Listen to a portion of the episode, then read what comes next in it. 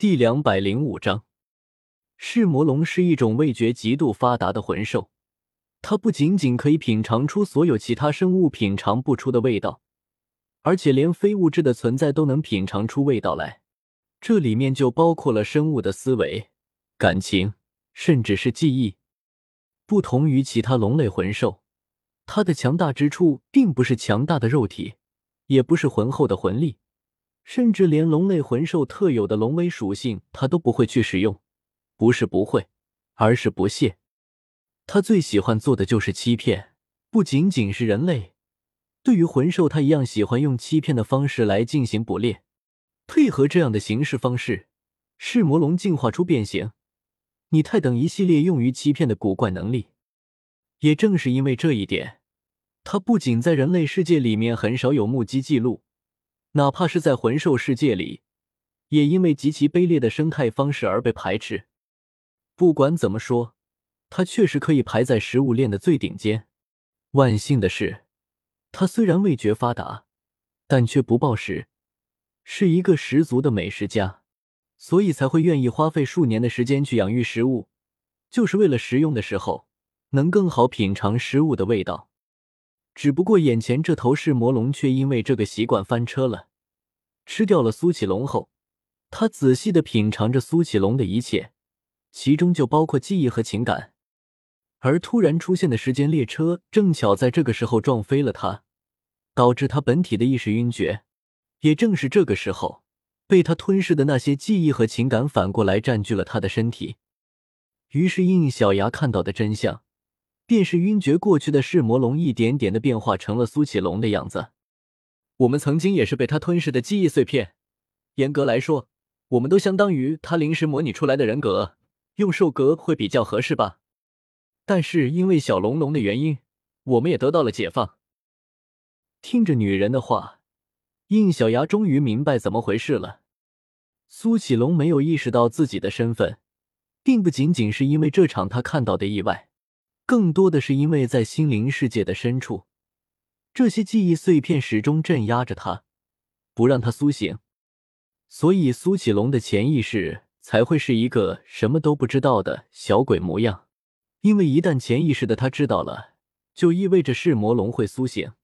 同时，为了不让表面的苏启龙意识到这件事情，他的记忆则停留在被吞噬前的那一刻。就算是这样，他是怎么成长到今天的？他既然不是人类，又怎么能像正常魂师那样融入魂环呢？模拟，这一切都是模拟，假装魂环被吸收，用噬魔龙的能力模拟出来的。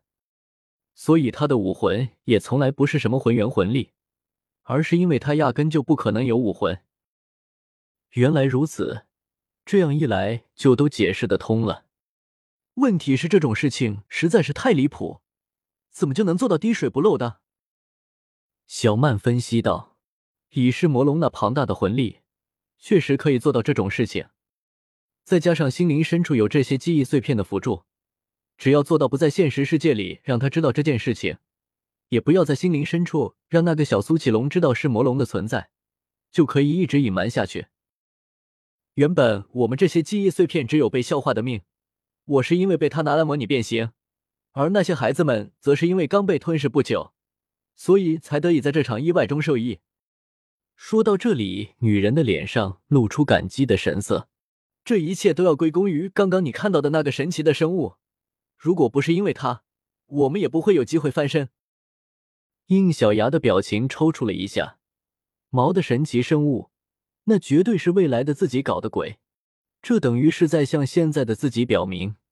苏启龙的存在有意义，因此需要让它存在下去。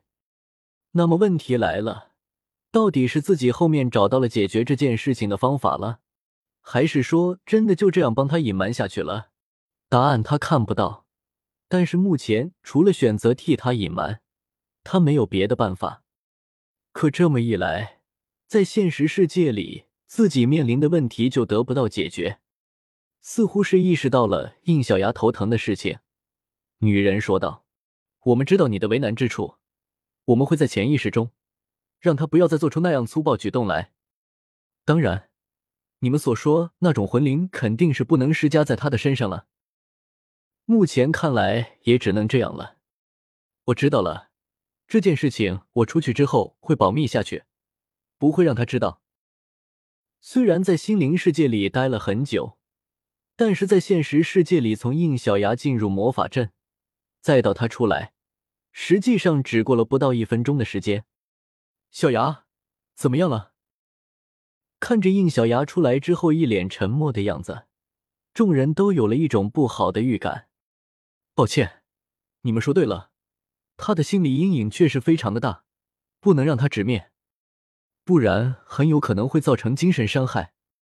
不过他醒过来之后，至少应该不会对魂灵的事情有什么太大的反对。只是，弗兰德皱了皱眉头，只是什么？只是他这样排斥魂兽的情况，也不适合融合魂灵。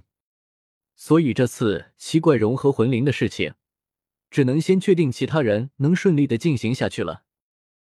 说话音，应小牙还撤走了捆绑在苏启龙身上的锁链，同时也将契约指环从他的手上取了下来。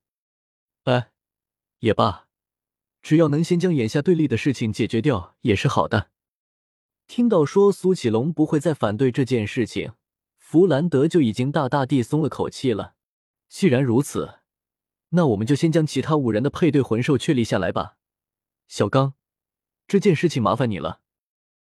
一旁的玉小刚并没有回应，而是盯着应小牙看了老半天。嗯，大师有问题吗？说实话，在跟这个男人对视的时候，应小牙心里多少还是有些发慌的。毕竟论智商，在场没有一个人是比他还高的。应小牙还生怕他会看出点什么，或者说他早就已经从苏启龙身上发现什么了。哦，没什么，就是希望之后在魂灵这件事情上，要是有什么疑问，你能不吝赐教。这货绝对看出点什么了，这么说就是故意暗示自己有问题要找他说。嗯，这是当然，大师放心。苏启龙很快就醒了过来，果然如应小牙说的那样，虽然醒过来的他依然是一副臭脸，但是却主动表示不会再在这件事情上与学院的决定唱反调，但同时也表明自己绝对不会融合魂灵。应小牙也没有再跟他多说什么话，他婉拒了弗兰德一起晚餐的邀请，以方心他们还在静世界那边为由，先一步告退了出来。宿主。这种隐瞒眼下还有可能做到，可是随着苏启龙的成长，迟早有一天会暴露，这根本就不是长久之计。我当然知道，可是我也没有办法。难不成你有办法？如果只是驯服噬魔龙的话，确实有办法。什么办法？您还记得刚刚在心灵世界的时候，魅影魔龙的怪异行为吗？怎么了？噬魔龙是可以完整解锁魅魔龙的魂兽之一，这一点应小牙自然是已经猜到了。可问题这能有什么用？这可不是什么苏启龙的体内封印着噬魔龙，而是他自己就是魔龙本身。要是拿来解锁，肯定会连着苏启龙的这个人格一起被解锁。若是这样的话，哪里还有隐瞒的意义了？除非能把不需要的部分给分离出来。